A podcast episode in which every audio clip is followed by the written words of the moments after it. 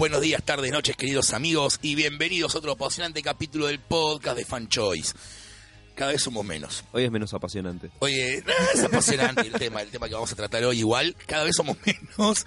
Este. El, chasquido sí, nos borró la mitad. El chasquido, el, el chasquido de Tano nos borró la mitad del cast. Más de la mitad. No, la mitad justa. La mitad justa. La mitad justa. Está bien, estamos balanceados. Somos un podcast balanceado. Sí, sí. ¿Vos decís? Eh, algo balanceado, algo balanceado tiene que haber. Para mí no vinieron porque el podcast de hoy es caro.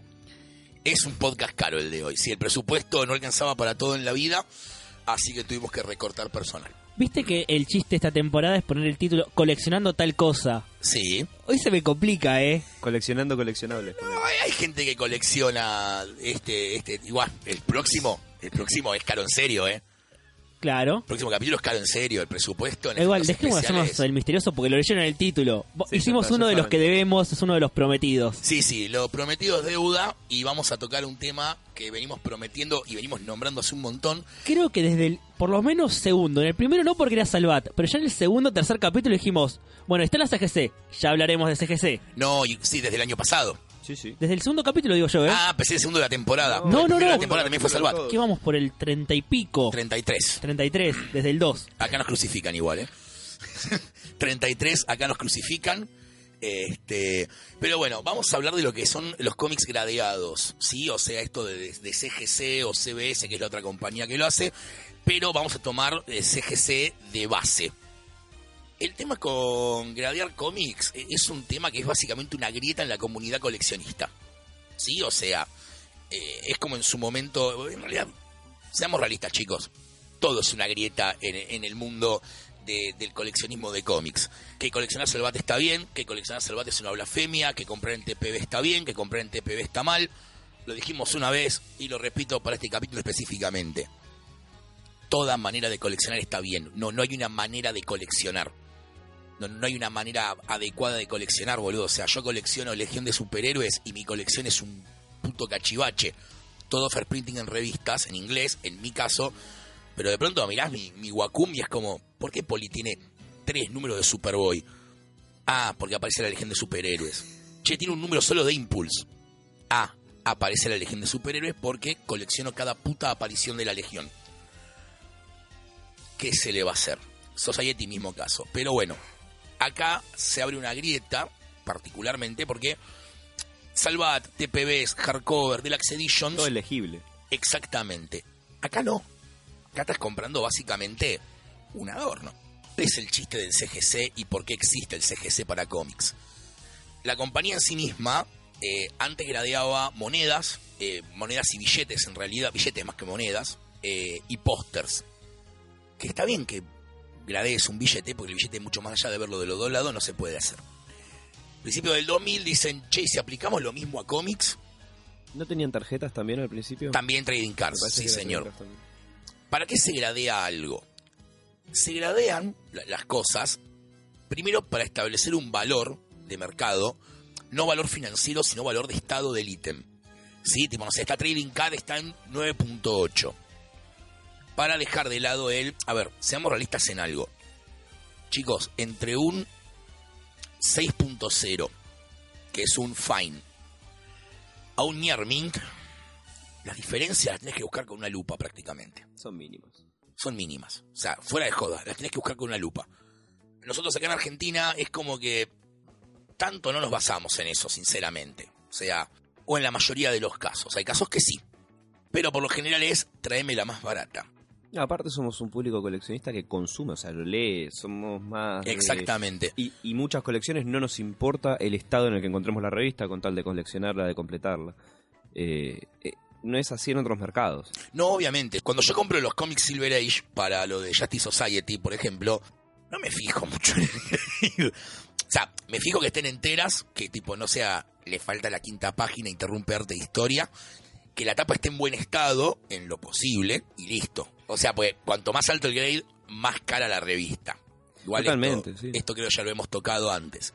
Entonces, la gente de CGC, como para que deje de haber una especie de trampa a la hora de gradear los cómics, implementan este sistema que básicamente lo que hacen ellos es, agarran tu cómic, tipos expertos en la materia, no, no sé de dónde te recibiste, No, gradeador claro. oficial, o por qué la palabra de la Universidad Richard de, de Illinois vale más que la mía. en la Universidad de Harvard está Sí, la carrera el gladiador de cómics. Sí, sí.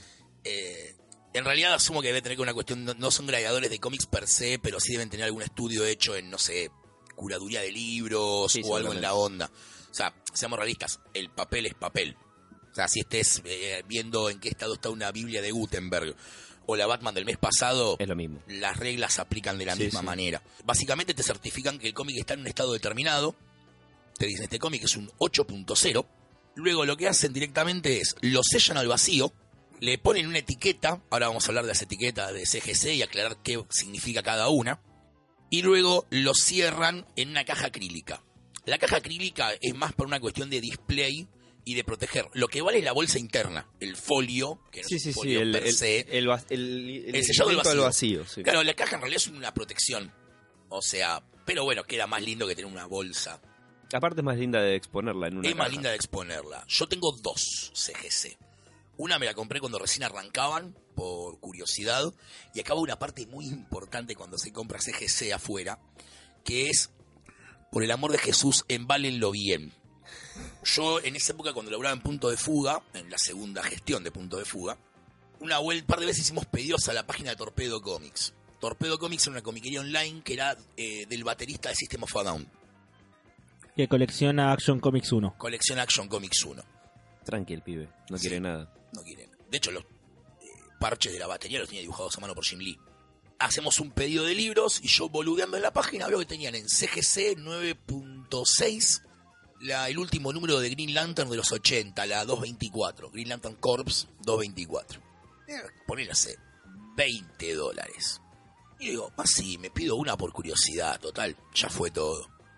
De vuelta, en esa época acá en Argentina no era para nada común ver algo gradeado. Te estoy hablando de que fue hace 12 años tranquilamente, ¿eh? La caja venía con 30 kilos de libros, ponele, más o menos. Podíamos metido TPBs y hardcovers a lo pelotudo. ¿Y el CGC está abajo de todo? Y sí, el CGC estaba abajo del todo. Lo saco, envuelto en un bubble wrap, el coso de burbujitas que nos gusta reventar a todos, que protege las cosas, pero no de 30 kilos de libros arriba, en un viaje de Estados Unidos a Argentina. No estaba rota, pero tenía cuarteado El- el, el acrílico arriba, apenas.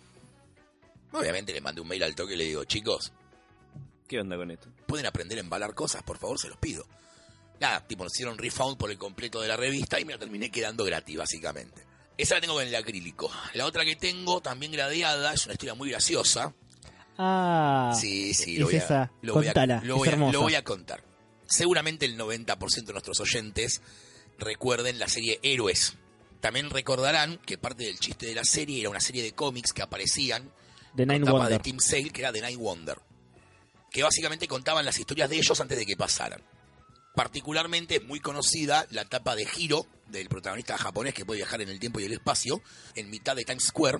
Un- la etapa con Hiro en el Times Square, que es como la más conocida de todas, diciendo I did it. Hasta ahí vamos todo bien con el, el recuerdo de la, de la Sí, sí. tapa. Dibujada por Tim Sale, que en la serie era Isaac, el tipo que podía pintar el futuro. ¿Era él? No, no, no es Tim Sale el actor, Ah. pero Isaac era el personaje y Sí, los dibujos sí. hacía él los hacía Tim Sale en realidad. Es el Tim Sale de ese universo, básicamente. bueno, la cuestión que nada, esos cómics realmente no existen. Hubo cómics de héroes, fueron Sí. dos hardcovers que eran los cómics online reeditados, pero los Nine Wonders, propiamente dicho, no existen. La vuelta, cuando tenía el kiosco de revistas, tuve que ir al centro a hacer un trámite y pasé por un kiosco de revistas en el centro. Y de pronto, tipo, yo tengo ojo para algunas cosas. Veo así y veo que tenían en la parte de atrás del kiosco, digamos, de espaldas al, al diariero, la tapa esta de Nine Wonders tirada. Yo le digo, discúlpame, ¿puedo ver esa revista que tenés atrás? Sí, el chabón la saca. Estaba gradeada. En 9.8 creo. Sin el acrílico, solo el eh, folio, folio. Con, la, con el label, toda la bola. PGX, la otra marca grande de gradeado de cómics. Miro Nine Wonder, digo, ¿cuánto la tenés? 50 pesos. Quiero decirles que esta historia transcurrió hace cuatro años, porque recién encima estrenaban Heroes Reborn. Yo de hecho recuerdo haber llegado al kiosco, haberme puesto con la compu a ver Heroes Reborn, el primer capítulo, haberlo cerrado y haberme ido a hacer el trámite este. O, o sea, Así eh, que 50 una pesos señal. tampoco era mucho. no, no era nada no era nada. 50 pesos, boludo. Un cómic de OVNI no costaba 50 pesos en esa época. O sea, 50 mangos. Una Yankee del mes no costaba 50 mangos. Mira lo que te digo ya en ese momento. Creo que estaban 120 en ese momento las Yankees. No, menos 120. Bueno, no importa. Sí, 2015. Exactamente, gracias querido. Cuatro años justos. Obviamente, no me daban la mano para sacar la billetera, me la llevo. Llego al kiosco, la veo bien, digo, esto, es raro. La, la googleo. Digo, a ver, yo no recordaba, digo, capaz que fue algún cómic promo que regalaron en alguna Comic Con. No está catalogado en ningún lugar. No está catalogado, no está catalogado, la puta que lo parió. Yo me decía la tapa, digo, pero esto está impreso en una impresora láser. O sea, esto no está Hecho en la casa de Pepito. Y... Claro, esto no es eh, impreso por una editorial. Lo cómico es que tanto tapa como contratapa eran una réplica exacta del que se ve en la serie. Digo, o sea, no me llama la atención por haber comprado algo que no era original, pero digo, pero está gradeado. O sea, este es el otro chiste. Tanto la gente de PGX como la de CGC, lo primero que verifican es que el ítem sea auténtico. Sí, o sea, esa es la primera verificación. Nunca No- te van a gradear un cómic trucho. Jamás. ¿Y no sería el de la película? No, no, para, para. El de la Pará, pará, serie. pará. Ah, Para, Acu, Me lo llevo a mi casa, olvido por completo el tema, pasados, pero meses y meses, olvido por completo, años de hecho diría yo, porque fue el año pasado que lo descubrimos, ¿no? Eh, sí, En el local. que lo mostraste y yo dije, basta, esto no puede ser que no exista. Y me puse, no sé, como media hora a buscar y no aparecía, no aparecía. Hasta que en un momento no sé qué googleo, qué código que tiene que googleo y encuentro lo que es. Es uno de los 10 props de la serie. O sea, entendamos, yo no pagué 50 pesos por un cómic, pagué 50 pesos por un prop de Heroes. Que mandaron a gradear. Cuando termina la serie, los mandan a gradear y creo que los vendieron para beneficencia. O sea, los props de las series, cuando las series terminan o se terminan de usar en general, por lo general se subastan. Justamente está pasando ahora con los trajes de Marflix. Están subastando el de Daredevil, el de Iron Fist y el de Luke Cage. O sea, la yoguineta de Iron Fist, básicamente. Sí, sí, eh, la de carencia de, hecho, traje, están subastando nada. 30, 30k el de Daredevil y 3k el de Iron Fist. Y sí, claro, man, si es una yoguineta Adidas que la compras en cualquier lugar, no me las pelotas. Eh, La diferencia ahí te es abismal. Pero es como que me digas que estás subastando el traje de Jessica Jones, es una Es que no de lo vi. Lo peor es que no lo vi. Están todos menos el de Jessica Jones. No, no, Y no, es que- y porque están terminando la temporada. Claro, no, la tienen claro, que no estrenar todavía. Ya se estrenó, me parece. ¿eh? Bueno, puede Bueno, no importa. O sea, a mí lo que me causa gracia de eso es tipo, claro, el de Daredevil es un traje de superhéroes. Sí. El otro es una yoguineta que vos me decís que la usás. Encima Iron Fist, dale, déjate de joder. No, también tiene el pañuelo. Porque al parecer en la segunda temporada se pone el pañuelo en la No hay cabeza. segunda temporada de Iron Fist, papito. Entonces, ah, Fue a Sandra, es Ah. Ese pañuelo es trucho, amigo. Ese que usaba para sonarse los mocos en el set. Tiene los mocos del actor. bueno, pero el prop no. El prop no. Eh, entonces no es raro que se vendan los props de las series después, o las películas. Muchas veces pasa y por lo general los estudios lo que hacen es donarlo a beneficencia. ¿Cómo llegó, cómo llegó un cómic a la Argentina, un prop de Heroes? Tipo, me supera. ¿Cómo terminó en un kiosco de revistas cerca de Florida y Avenida de Mayo? Me supera totalmente Y que valga 50 pesos. eso ya es totalmente inverosímil. O sea, yo lo creo porque yo estuve ahí y yo fui el de la acción. O sea, la anécdota es mía. Pero bueno, nada, esa es la, la- la historia de las dos eh, CGCs que tengo yo en mi colección. Una con y la otra sin el acrílico. Se puede mandar a que se le ponga de vuelta el acrílico, eso no altera el grade de la revista, en líneas generales, a menos que llegue doblada. Pero toda la paja del mundo y es muy caro para hacer el chiste. Volver a mandarlo para O sea, sí, sí. Tendría que averiguar si en la Comic Con de Nueva York, tipo, te las resellan en el acrílico, cuánto sale y ver si alguien va y... Normalmente en las convenciones en Estados Unidos está el puesto de CGC. Y de hecho vos podés ir, te la gradean de palabra, así como diciendo, ah, bueno, un, un poquito una charla te hace una explicación. Porque cuando fuimos a, a Carolina del Norte, eh, estaban de hecho haciendo eso. Y te ponen el acrílico, te muestran cómo son la- las marcas, viste, las pegatinas que le ponen arriba de los folios. Eh, está bueno. Yo creo que seguramente, si vas con una convención que dura un par de días, hasta te gradean algo ahí mismo. Bueno, lo, lo voy a, voy a Es para tenerlo en cuenta. Es para tenerlo en cuenta. No, yo más que nada, pues ya que la tengo, quiero que le pongan el acriliquito. Ahora, voy a hacer la pregunta del el oyente promedio que es, si yo compro revistas para leer, ¿de qué me sirve comprarme una cerrada al vacío? Bueno, acá hay dos factores eh, no menores de por qué se gradean los cómics. El primero es una cuestión netamente de valor monetario.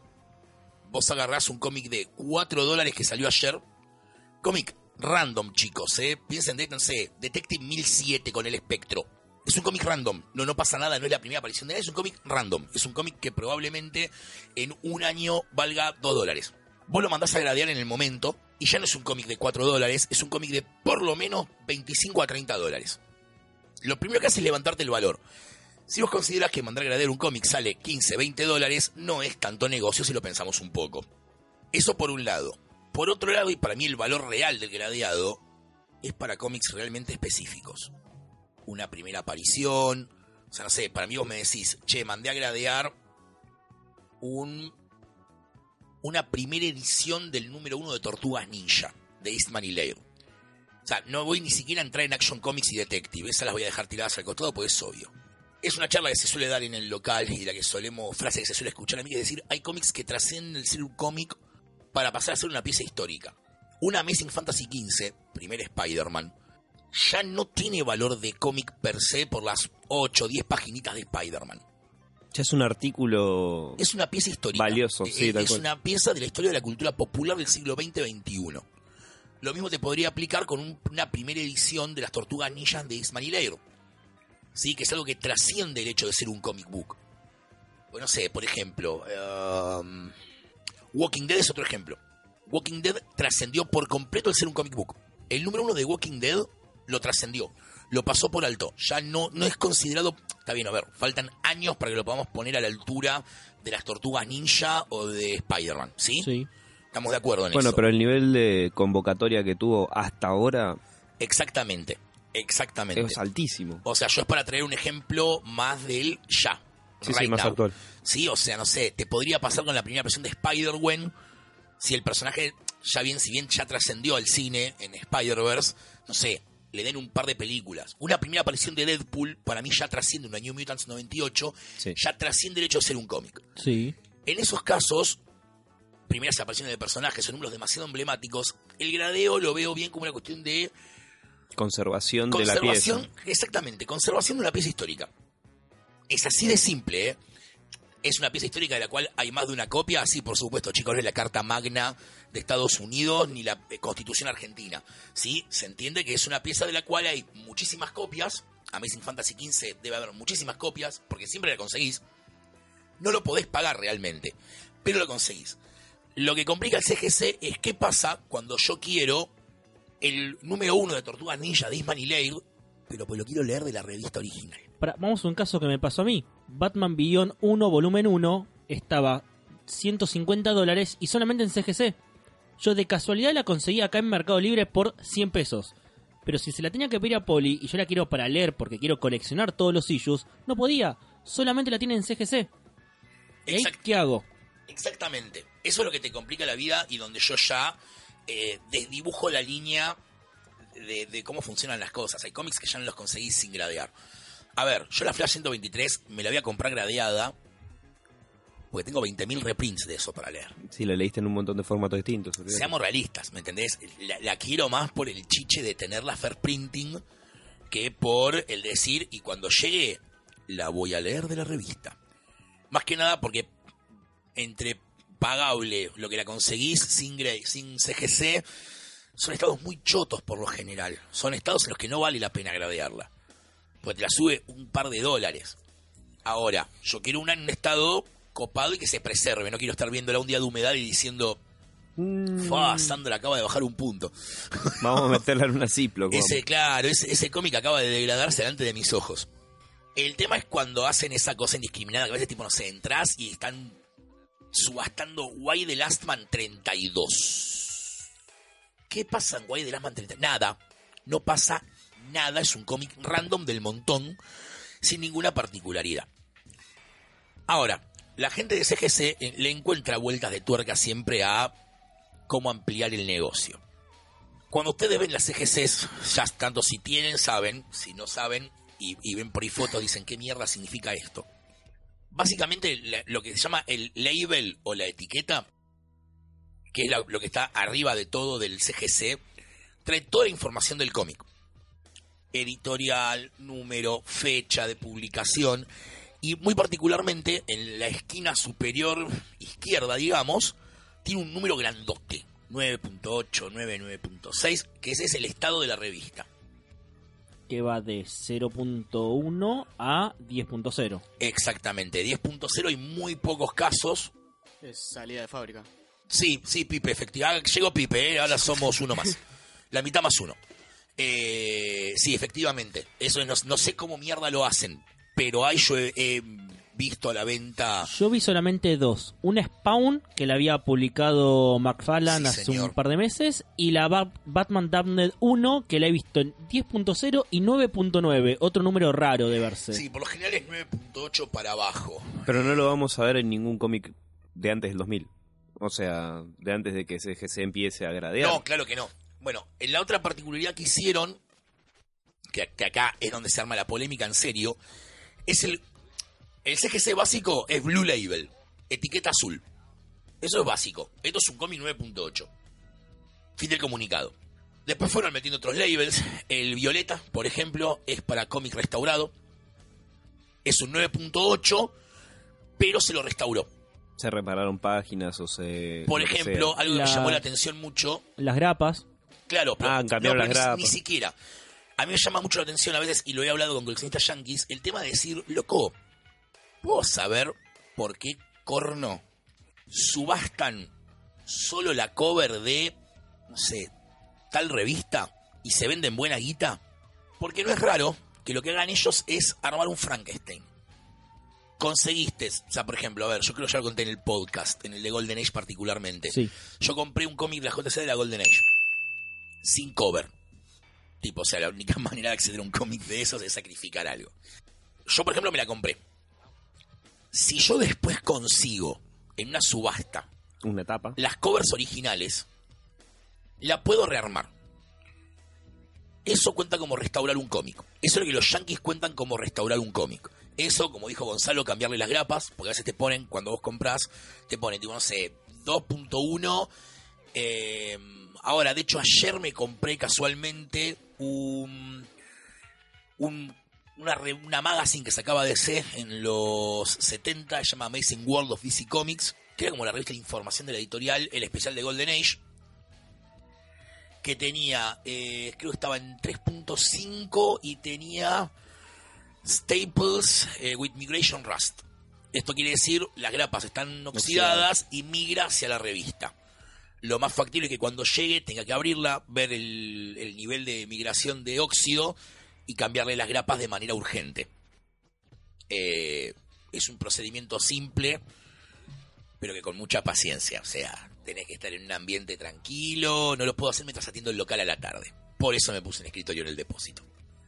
Abrirlo, conseguir las grapas del mismo tamaño eh, e ir de a poquito poniéndolo. Eso ya es, es, eh, Restauración, sí. Purple Label. Eso ya es eh, violeta. Ya restauraste el cómic, ya no es El original, digamos. el original exactamente. Lo cual no le baja valor, ¿eh? Yo está todo bien, pero un Action Comics 9.8 restaurada no deja de ser un Action Comics 1 Y si es, una, y 9.8. si es un Action Comics, por ejemplo, con faltantes, que también los hemos visto, o cualquier cómic con faltantes, pasaría a ser- ¿es azul o es...? Es azul, pero te aclaran que es solamente una página. Ah, bien. Por ejemplo, los hemos visto en McComic Show una vez, lo estamos estudiando. Action Comics 1, 15 mil dólares. Tipo, che, ¿cuánto Un tenemos? regalo. ¿Cuánto tenemos entre todos? ¿Cuánto sumamos con las tarjetas de crédito? Dale, Poli, ¿en serio? Sí, tenés razón, perdón. Porque Y de además pronto está y decir página 8. claro. Ah, le faltaba la página. Sí, pero en el label No, no, lo que iba a decir es que te aclaran si, por ejemplo, te altera o no la lectura. Porque Claro, si es capaz le falta- publicidad o no. Le falta página, pero vos la historia de Superman, que es por lo que compras un Action Comics 1, está entera. yo Por la ejemplo. quería por la de Satara. Sí, pobre los fans de Satara. Pero bueno, ¿qué le vamos a hacer? Eh, y por lo general, cuando es solamente una página, en vez de tener el número, no sé, el 9.8 dice PG. Estás comprando una página sola. Claro. O si es la cover, dice CB corta R, que es la abreviatura de cover. Eh, es gracioso, pues la gente manda a gradear tapas. Pero bueno, si vos de pronto encontrás en tu casa una tapa de Amazing Fantasy 15, y yo la mando a gradear porque así todo unos 2.000 dolarucos le podés sacar tranquilo. Tranca palanca, ¿eh? La tapita sola, amigo. Después tenés el caso de la etiqueta amarilla, que es para cómics Sí, firmados. Igual ese lo vamos a tocar después porque es largo el temita de las firmadas. Y después tenés el verde. Estos son los básicos. Después tenés verde combinado con amarillo, violeta combinado con zaraza, no sé. Pero el verde es el de... Es un 9.8, pero la tapa está escrita. No, no está escrita la tapa, amigos, la firma de Stan Lee. No tenemos manera de comprobarlo. No está certificada la firma. Exactamente. Y acá es a donde vamos a la Gold Label, que es la que decía Gonza, que es la de firma certificada. Para CGC, la única firma que tiene valor es la que vieron ellos. Vos podés tenerla con certificado de Dynamic Forces, certificado de My Comic Shop, lo que vos quieras. Vos la mandás a gradear, te vuelve con Green Label. Porque aclaremos algo, el certificado de My Comic Shop, de Dynamic Forces o lo que sea, es la comiquería te está asegurando con su palabra de que esa firma es original. No es un escribano. En el caso, no, ahí voy a hacer la salvedad. Claro. En el caso de Dynamic Forces, ese certificado de... au- Todo le pone certificado de autenticidad. Sí. De vuelta, como bien dijo Gonzalo, yo si no tengo la firma de un escribano y la autenticidad, sí, está bien, a ver, me lo está firmando el dueño de My Comic Shop. Yo no creo que el chabón se vaya a ensuciar su reputación con una firma trucha. Pero bueno, eh, exactamente. My- eh, CGC eso te mira y te dice, no, está Por eso, la tapa. por eso es que está CGC en las convenciones. Exactamente. Y acá viene la parte de la polémica. ¿Cómo funciona el sistema de CGC de Witness, como le llaman ellos, que es testigo, básicamente? Está firmando Tom King, por ejemplo, en su booth o en el booth de DC. Vos vas a CGC. Le decís, mira, yo quiero certificar una firma de Tom King, que está firmando ahora. Te mandan a uno de los testigos de ellos, van, a te- ven la firma, en el momento te lo cierran, se lo llevan y después cuando lo gradean y toda la bola, te lo mandan por correo de vuelta. Eh, hay un tiempo de espera larguísimo para CGC, no sé, 3, 4 meses creo hasta que te lo devuelven. Podés pagar el express, pero ¿Cuántas personas lo miran? eh, varios, varios de hecho, no mínimo son tres. O sea, tre- tres eh, revisores, digamos, Claro, de, son tres de revista. especialistas que toman dato por dato de la revista eh, para estar todos de acuerdo que es un 9.8. Sí, pues por ahí te puede pasar que al primero se le pasó por alto, no sé, un doblez en una página que no vio y el segundo lo vio y eso ya te bajó puntos. Porque son así. Oh, pero es insignificante el daño, está apenas gastado el lomo. Pero está. Eh, pero es un 7, amigo. Entonces, el tema viene así con las firmas. ¿Por qué digo que hay una polémica con este tema? Porque hay muchos autores que no lo aceptan. Muchos autores que te dicen, yo te firmo, no sé qué sé. ¿Por qué es esto? Porque se- sí, acá hay un tema rarísimo en realidad. Primero que nada hay autores que te cobran la firma, eso de base. Sí. Podemos o no estar de acuerdo con eso, pero bueno, Está en cada uno. existe. Y después tenés tipos como, por ejemplo, no sé, Rob Liefeld, firmarte un número random de New Mutants o X-Force, te lo firma gratis o sale tipo, no sé, chau chipalito. Ahora, vos querés firmar una New Mutants 98, 87 o X-Force 1, pon el billete, amigo, eh. New Mutants 98, creo que Liefeld la firma te la cobra 80 dólares. ¿Por qué pasa esto? Porque en algún punto los autores hincharon las bolas de firmar Que las revendan. a una fortuna. Sí. A lo cual vos dirás, es mi cómic y yo hago lo que quiero. Que es una política a cierto punto con la cual yo estoy de acuerdo. A, a ver, yo pagué la revista. O la pagué la revista. La compré. La compré. Tanto sea cuando salió, como en un mercado de pulgas, como la pagué 200 dólares. Poli, me pongo en abogado del diablo. Y Liefeld te dice, es mi firma y yo la cobro lo que quiero. En eso estamos de acuerdo. En eso estamos totalmente. Yo no te estoy diciendo que esté mal. No, no, no. lo que hacen ellos. Es polémico. Es polémico porque hay gente que te dice, está todo bien, no tendrías que cobrar la firma. Sí, pero todo... A ver, entiendo a Liefeld por qué te cobra 80 dólares. Porque en un punto lo estás haciendo para hacer negocio y no por amor al arte o al cómic. A ver, ah, yo tengo una pregunta. Sí. Yo tengo una pregunta. Mi respuesta debería ser, ¿qué te importa lo que yo haga con la revista y la firma? Porque de alguna manera altera el mercado. Es como... Y mi pregunta es, y mi pregunta es, ¿a vos qué te importa si altera el mercado? tenés una comiquería, vos te dedicás, Rob Liefeld, además de dibujar, a no, vos te dedicás a dibujar y escribir cómics. Sí. Si yo altero el mercado o no, no es un asunto que te corresponda a vos determinar. A ver, es lo mismo que decimos cuando, che, DC, ¿por qué no, re- no reedita esto? Así no tenemos que pagar una fortuna a las revistas.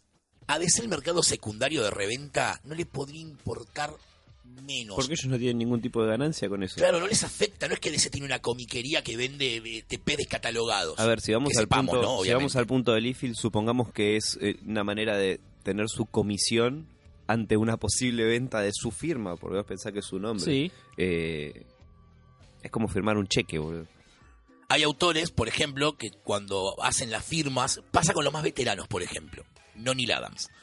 Otros autores veteranos que te ponen el, un frasquito y todo lo que juntan de las firmas es para donar a la Hero Initiative. Que es, eh, a ver, los autores... Es gracioso, no, no es gracioso en realidad, pero bueno, Es triste. es triste. Los autores yanquis cuando terminan de laburar, para- en realidad pasa lo mismo que acá, pasa que acá si vos pagás monotributo, tenés una obra social. Claro. ¿sí? Tenés una obra social, tienes una jubilación inclusive.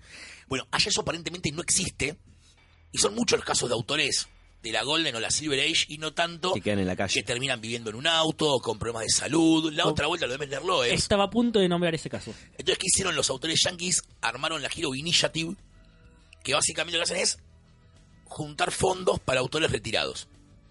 O que tengan problemas de salud y no lo puedan pagar. Como una jubilación para... Exactamente. Entonces muchas veces hacen subastas de arte original o esto. En las convenciones muchos autores te cobran la firma, pero la plata no se la llevan ellos. Va para el... Va para la Hero Initiative.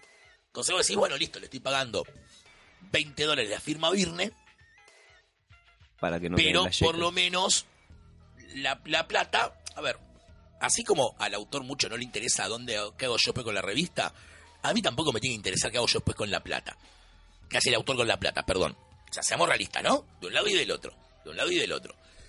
El otro motivo por el cual a veces también te cobran las firmas, o sea, es para limitar el tema de la cantidad. Yo he visto gente en, en- en colas que es como tipo, posta, toda la bibliografía.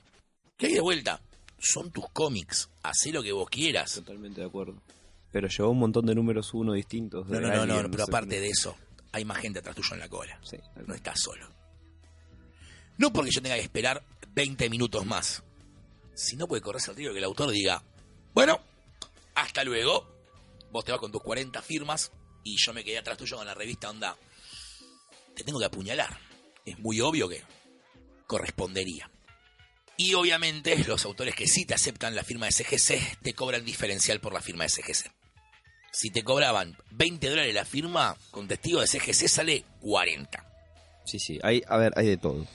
El problema es que, que vos tenés acá, y por qué digo que hay una polémica, que es la siguiente. Yo cuando hago firmar un cómic, lo hago firmar para mí.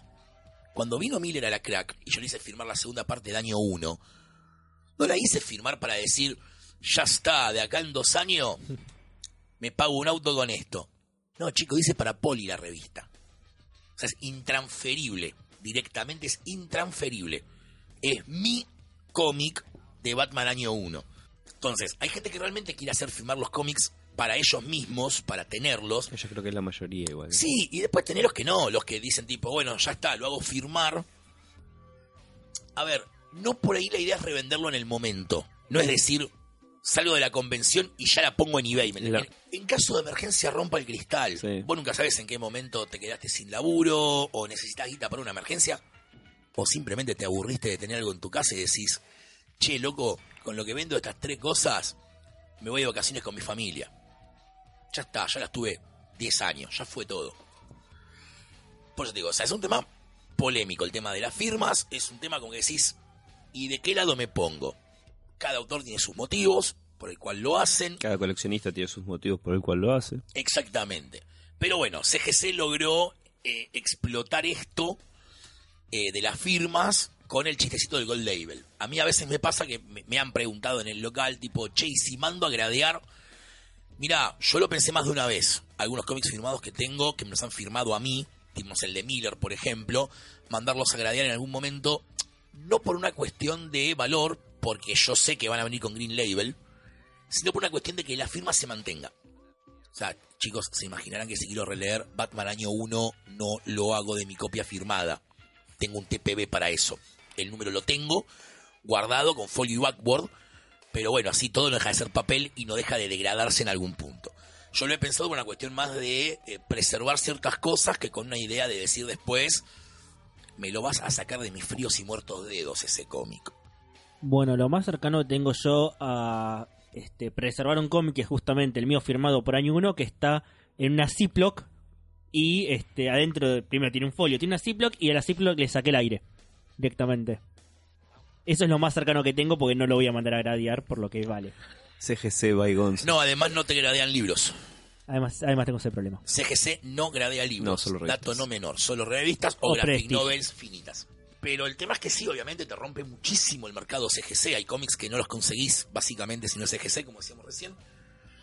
Y ahora encima, esta semana, eh, esto entraría en las dos partes, noticias Y y CGC. CGC, así que la vamos a tirar para CGC. Estos muchachos cerraron un acuerdo con la gente de eBay para gradear coleccionables. ¿Cómo funciona esto, Aku? O vos, Pipe, que te veo cara de, querer publicar tu Robin de Tim Drake. Vos usualmente publicás un cómic en eBay y vos pones estado 8.0. Otra cosa graciosa que ponen los yankees. Por ejemplo, viene de una casa donde no se fuma y donde no hay mascotas. El papel absorbe todo. Absorbe la humedad ambiente, los olores, todo. Entonces, si vos tenés cinco perros en tu casa, Lo vas a sentir. eh, es posible que sí. O sea, si vos tenés los cómics en, en el mismo cuarto donde, están- donde- donde- ah, donde tenés la caja de piedra de los gatos, es probable que si no lo tenés en condiciones de conservación cerrado, bien, en algún punto huela a meo de gato, aunque el gato no lo haya meado encima. O si te bajas cuatro atados de puchos por día en tu biblioteca mientras lees cómics, tus cómics van a oler a cigarrillo. No hay manera de que no, porque el papel absorbe todo. ¿Qué hace CGC con esto? Pones 8.0. Vos le podés pagar a CGC un monto. ¿sí? Creo eBay. que son 5 o 10 dólares. Vía eBay.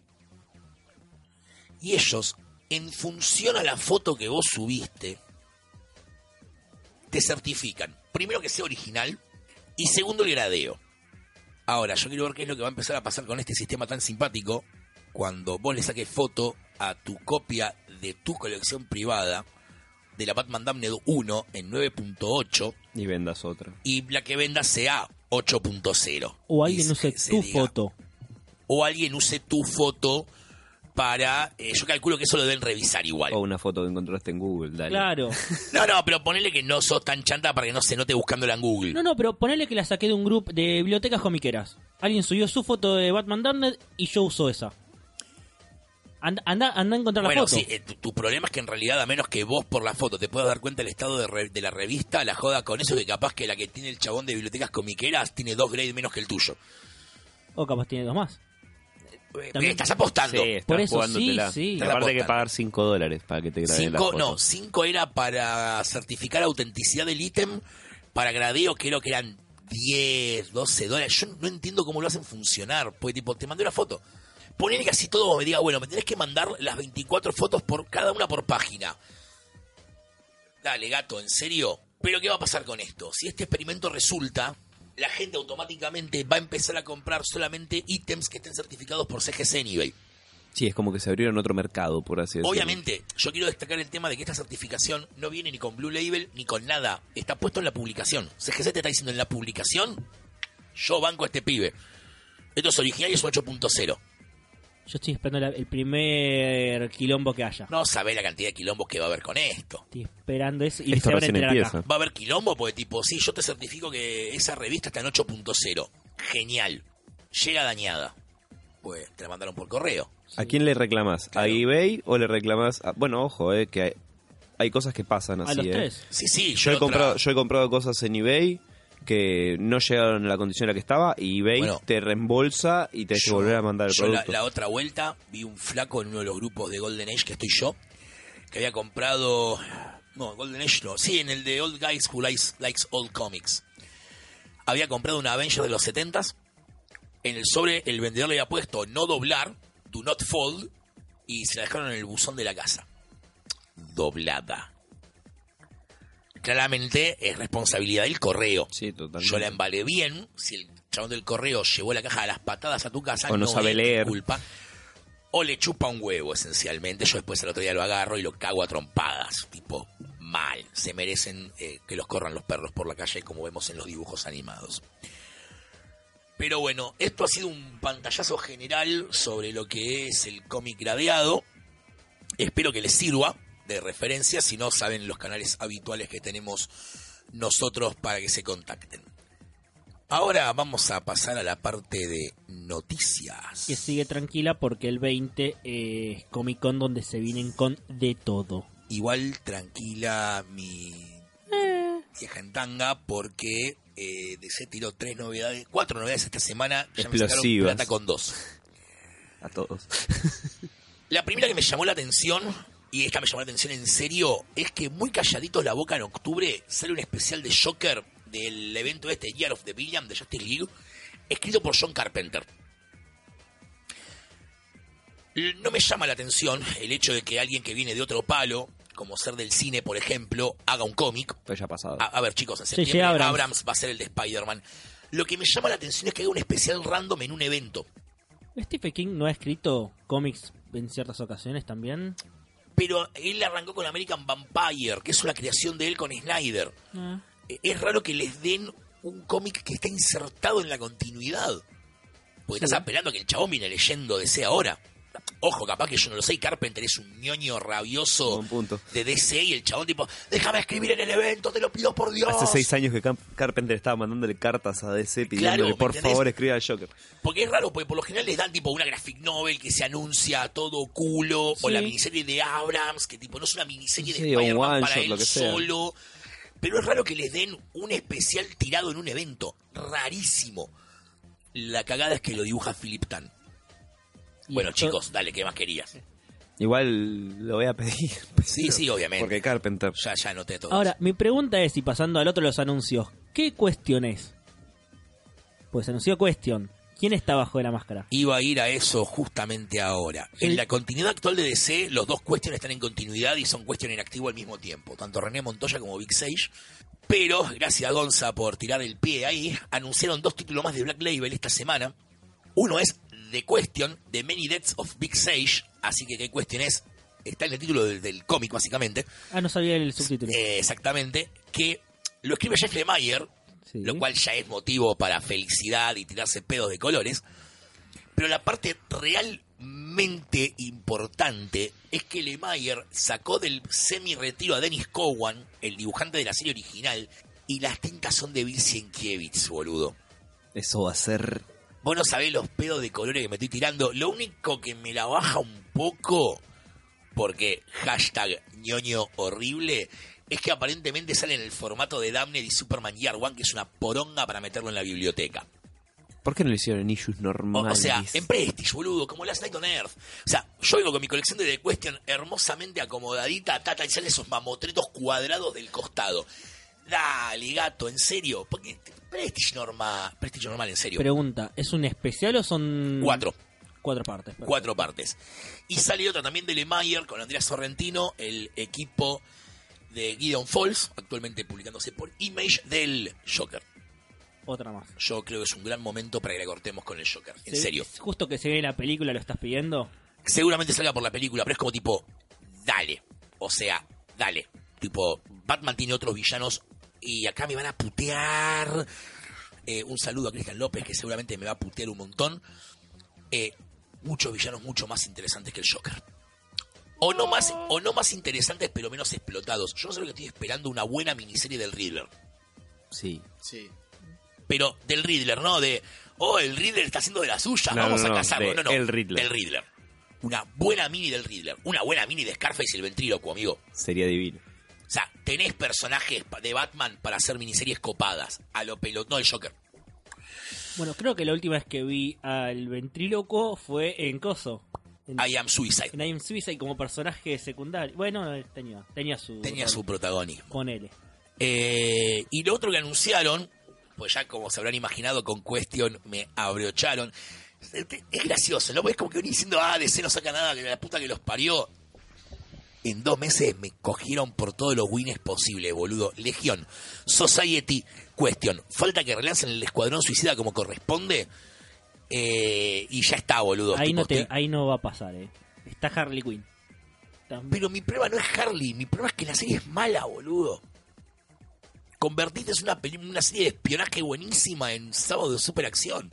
Que no está mal, de vuelta, no está mal. Pero le falta esa cosa política. El primer arco se infiltraban en Rusia para rescatar un prisionero político, boludo, en la de Ostrander. En pleno año 88, Guerra Fría a pleno. Para, ¿Cuál es la cuarta noticia que no, que no me acuerdo? En la década del 40, Superman tuvo un serial de radio. Todos lo sabemos esto. Origen de la. Kryptonita, Jimmy Olsen, todo. Hay una saga de creo que son tres capítulos que es Superman versus el Ku Klux Klan. La serie la va a hacer Shen Len Yuang, pido disculpas si lo pronuncio mal, eh, que es el que escribió mm, New Superman en Rebirth, la de Superman chino. Muy buena serie, muy subestimada, pero muy divertida. Y actualmente está escribiendo The Terrifics. Y también escribió Superman el nuevo 52. Y la dibuja Gurihuru. Eh, dibujó Wempool y alguna que otra cosa más que ahora se me escapa, pero con un estilo, si bien es manga, mangoso, en realidad no, no es tan manga, perdón, me estoy como reacomodando las ideas. Es un estilo más cartoon. ¿Es una merimanga? ¿Sería? No, no es una ¿Tampoco? merimanga. Adam Warren es merimanga. No, a eh, merimanga se le llama a yankees haciendo estilo manga. No, es más tipo Hanna-Barbera, ¿viste? Una cosa más caricaturesca. Ni siquiera, porque estuve viendo las páginas interiores y obviamente, chicos, están pintados en la década del 40. Hola, Golden Age. Eh, y es el Superman de los Fleischer. Es el diseño del Superman de los Fleischer.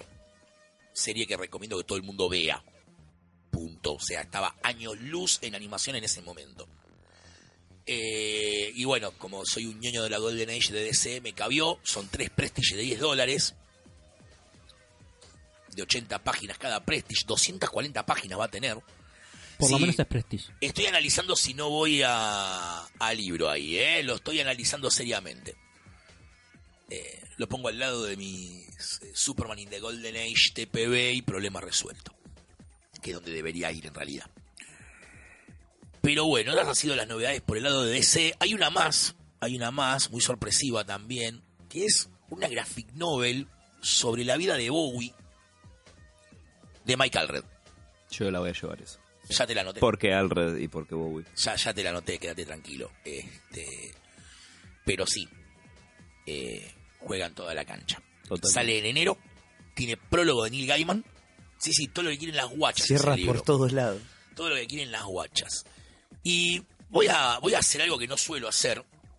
Algo nuevo. Gonzalo me está mirando con cara de este hijo de remil puta. Me está cambiando el podcast. Yo tengo acá para bajarte el micrófono y empezar No, a no, no, hablar, no, hablar. no lo bajes, no lo bajes. Que es. Voy. Lo voy a inaugurar yo. Si alguien tiene algo para decir, puede colaborar. Si no, está todo bien porque, tipo, se lo están desayunando ahora. Voy a tirar dos recomendaciones. Y empieza él para cagarnos porque ya sé cuáles son sus recomendaciones Ya encima. va- No, no va a tiene, cagar no tiene, no tiene A ni idea. Primero les recomiendo muy fuerte Second Coming, Ah, que ahora la sacó Ahoy Sí, está buenísimo. Comics. Eh, está muy, muy bueno realmente. Al fin sale. al fin sale. Y una novedad que salió ayer en Argentina, que yo por lo menos estaba totalmente cebado con que me llegara a mis manos, que es Guerreras Mágicas, Magic Knight Raiders de Clamp, editado por Ibrea. No solamente es un manga del carajo, sí chicos, estoy recomendando un yojo, sorpresa, sorpresa, pero estoy esperando que lo editen desde la época de los dinosaurios, básicamente. Desde que lo veíamos en Magic Kid. Sí, claramente que sí. Eh, sino que la edición es divina, boludo. Le- al mejor estilo Ibrea, tipo estampado dorado sobre la cover. No, no, lo leí anoche, es buenísimo. Lo recomiendo fuerte a todo aquel que quiera leer un buen manga eh, de acción y aventuras. Eh, Rayers juegan toda la cancha. La cara de odio con la que me están mirando mis compañeros en este momento no tiene nombre. ¿Querés que recomendemos un cómic? Si leyeron algo esta semana, puede ser nuevo o viejo. No recomiendes el Dark Knight, te lo pido por favor, ya todos saben que lo tienen que leer. No, no. eh, yo esta semana justo estuve leyendo un montón de cómics. Este, hay uno con el cual rompo mucho las bolas en la comiquería, que es Batman y las Tortugas Ninja, volumen 3. A ver, los tres crossovers están buenísimos. El tercero pueden leerlo sin leer los otros. Se llama Crisis in a Half Shell. Básicamente, Krang se apoderó del antimonitor y fusiona el multiverso. Es una locura si te gusta Batman y las Tortugas Ninja. Y las cajas de muñecos que va a sacar DC Direct son una locura. Ah, 50 dólares cada una son Y, cuatro. son dos coñemos, son cinco. Son Pero están terribles. Porque tenés las de las cuatro tortugas Sí, y y la de de- Shredder con Ra's al Ghul. Dale, el Shredder lo tenés que tener. Y el Ras también está muy lindo, te digo. El Alfred, boludo. Sale Alfred con Miguel Ángel. Y porciones de pizza, sí, sí, todo. Y ¿no? Sale un Porciones de coñemu de- pizza. siempre que sale un coñemu de Alfred está todo bien con el mundo. Aku, vos algo que, que hayas leído, quieras Do- recomendar. dos cosas, pero creo que en algún momento ya alguna vez hablamos de ello. Eh, estoy al día con Shazam. Leí todo Shazam hasta ahora, el de Universo DC. Es divino. A mí me encantó. Me encantó. No me mires Te, así, Poli. te banco fuerte a Curesa. Me encantó, divino. Y por otro lado, eh, terminé de leer la miniserie de Wolverine Infinity Watch. Es divertidísima. Posta. La puedes leer totalmente aparte. Bueno, está bien, tiene que ver con Wars of Realm y demás, pero es muy divertida. Son cinco números, no te cuesta nada, Poli. En Haceme cuanto, caso. en cuanto a lo de Shazam, solamente voy a decir, el que no conoce a Dios, a cualquier santo le reza, eh, está bien. No, a mí lo que pasó con la Shazam fue que me aburrió. Vos por la lista toda de corrido, boludo. Claro, bueno. Yo, ahora, ahora que pero, el 7 pero se atrasó, ahora que el esperé 7 se atrasó nueve semanas, No, voy a llorar. es como tipo onda... no- no es- acá la parte donde llora el abuelo, no es mi Shazam. Yo lo cierro con Ordway, gracias por los servicios prestados. No, bueno, eso es lo que yo hice. Yo esperé, tipo, a tener por lo menos cinco o seis números para leer. Sí, la regularidad porque está. Me está, matando la... Sí, me estaba matando. Y en otras noticias que no sorprenden a nadie, Doomsday Clock se atrasó dos semanas más. O sea, para allá asumimos que el 12 no sale este año, ¿no? Chicos, a ver, yo vengo leyendo mucho DC al día. Los que están esperando que termine Doomsday Clock para que se restartee la continuidad de DC, spoiler warning, no está pasando en Doomsday Clock eso. Eso está pasando en Liga de Snyder. Están tirando muchísimas puntas del universo viejo. No voy a spoilear. No, no, no, no quiero eso, sino que tienen que terminarla. Es una revista que prometí no sé cuánto. Sí, el problema es que ya no es relevante. La Legión ya vuelve, la trae Bendis, eso lo sabemos todos. Y es más, en el número 2 de Leviatán también tiran una bomba que es tipo, ¿what? Es insignificante el comentario en realidad en cuanto a la trama general de la- del, del cómic, pero es como que los que estamos atentos a los temas de continuidad, mierda, como tipo, ah, uh, heavy. Así que yo ya no sé realmente cuánto sentido tiene eh, Doomsday Clock en general. Yo creo que ya no tiene mucho sentido. Yo creo que ya estamos esperando a que termine para que termine y ya. Sí, sí, Nada ya más. para de- desentendernos del tema. Cerrame la caja 8. Eh, es que para mí el único número que contó hasta ahora fue el 10. Si lo pensás, yo calculo que si vos lees Revit de Button y el 10 directamente, como mucho la charla de Osimandias con Manhattan. Como mucho, ya está. Bueno, vamos ya cerrando el capítulo, que nos hizo un poquito más de lo que esperaba, sinceramente. Para ser pocos. Así que bueno, eh, Gonza, eh, hace tu gracia.